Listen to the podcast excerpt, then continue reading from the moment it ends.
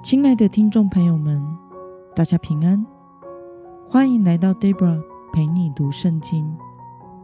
今天是二零二三年三月三号，星期五。今天的你过得好吗？祝福您有个美好的一天。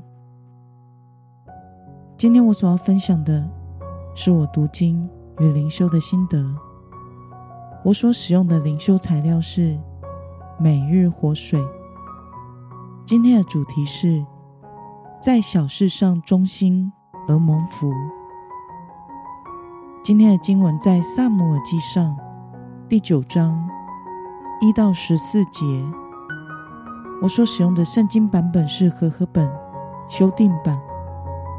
那么，我们就先来读圣经喽。有一个便雅悯人，名叫基士，是便雅悯人。亚培雅的玄孙，比哥拉的曾孙，喜罗的孙子，亚别的儿子，是个大能的勇士。他有一个儿子，名叫扫罗，又健壮又英俊，在以色列人中没有一个可以与他相比。他比众百姓高出一个头。扫罗的父亲基士丢失了几匹母驴，他就吩咐儿子扫罗说：“起来，带一个仆人去寻找驴子。”扫罗走过以法莲山区，又过沙利沙地，都没有找着。他们走过沙林地，驴不在那里；又走过贝雅敏地。也没有找到。到了苏佛地，扫罗对跟随他的仆人说：“我们不如回去，免得我父亲不为驴挂虑，反而为我们担忧。”仆人对他说：“看哪，这城里有一位神人，受人敬重，凡他所说的，全都应验。”现在让我们到他那里去，或者他能指示我们当走的路。扫罗对仆人说：“看哪，我们若去，送什么给那人呢？我们袋子里的食物都吃完了，也没有礼物可以送给神人。我们还有些什么呢？”仆人又回答扫罗说：“看哪。”我手里还有四分之一色克勒的银子，可以送给神人，请他指示我们当走的路。从前以色列中，若有人去求问神，就这么说：“来，我们到先见那里去吧。”因现在的先知，从前称为先见。扫罗对仆人说：“好主意。”来，我们去吧。于是他们往神人所住的城里去了。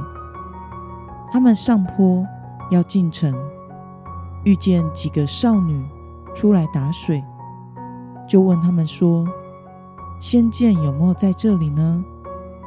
他们回答说：“有的。看哪，他就在你们前面。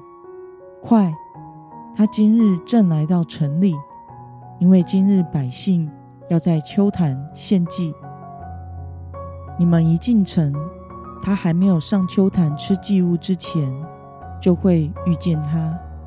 因为他没有到，百姓不能吃，必须等他先为祭物注谢，然后受邀的人才可以吃。现在就上去吧，因为这时候你们会遇见他。他们就上到那城，进入城中的时候，看哪，萨姆尔正迎着他们来，要上秋坛去。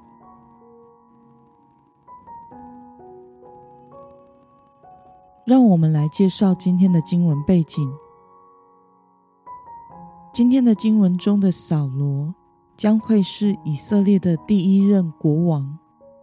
今天是他要遇到萨姆尔之前的场景。古时候的先见，指的是能够看到和预知未来的人，与后来的先知略有所不同。先知不只是预知未来的层面，更重要的任务是传达神的旨意。让我们来观察今天的经文内容。扫罗听从父亲的吩咐，去寻找走丢的几匹母驴，但都没有找着。此时，他担心父亲会担心他。而决定返程。仆人建议他去见附近的一位受人敬重的神人，寻求神人的指示。他就接受建议，去寻找神人，先见萨摩尔。让我们来思考与默想：为什么今天的经文要花这么多的篇幅？来描述扫罗顺从父亲的吩咐，执行找驴任务的过程呢？我想是因为扫罗将会是以色列的第一任国王，需要详细的描写扫罗的为人，以及他将要与高利他的先知萨姆尔相遇的故事。在今天的经文内容中，我们可以看见扫罗。是个顺服父亲的人，并且非常的认真，带着仆人一起去寻找母驴。当他到处都找过，而找不到驴时，他所想到的是父亲可能会为他担心而返程。这时，仆人建议他去找神人寻求指引，也就是萨摩尔。扫罗考量了。他们现在所有的条件，接受了仆人的建议，前去寻找萨摩尔。这种种的迹象显示，扫罗是个在小事上忠心的人，向父亲效忠，并且很有责任感与领导能力，做事情谨慎得体，并且经文还描写他的外貌。是个又高又英俊的人，在以色列人中，没有一个人可以与他相比，简直就是现代高富帅又认真有出息的代表人物。那么，看到在小事上忠心、有责任感又有领导力的扫罗，因着仆人的建议而顺利找到萨姆尔。对此，你有什么感想呢？我想，扫罗与萨姆尔的相遇有重大的历史意义，并且也是士师时代到王权时代的转换。两个人的相遇是出于上帝的安排。扫罗此时并不知道他将要成为以色列的国王。他只是在父亲所交代的小事上忠心。我想，我们也只是要在所交付上的小事上忠心，就能参与在神所定要成就的计划里。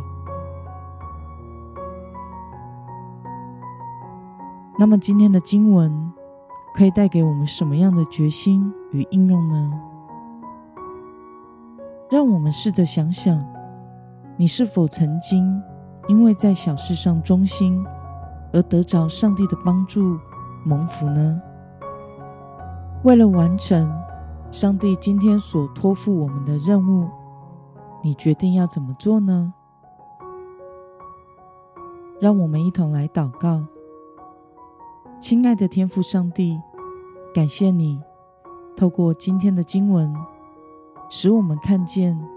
在小事上忠心、有责任感和领导力的扫罗，与先知萨摩尔相遇的故事，这是一个重要的时代转换。求主帮助我，也能在自己的位份上忠心，愿意顺服地参与在你旨意成就的过程里，看见你的旨意成就。奉耶稣基督得胜的名祷告，阿门。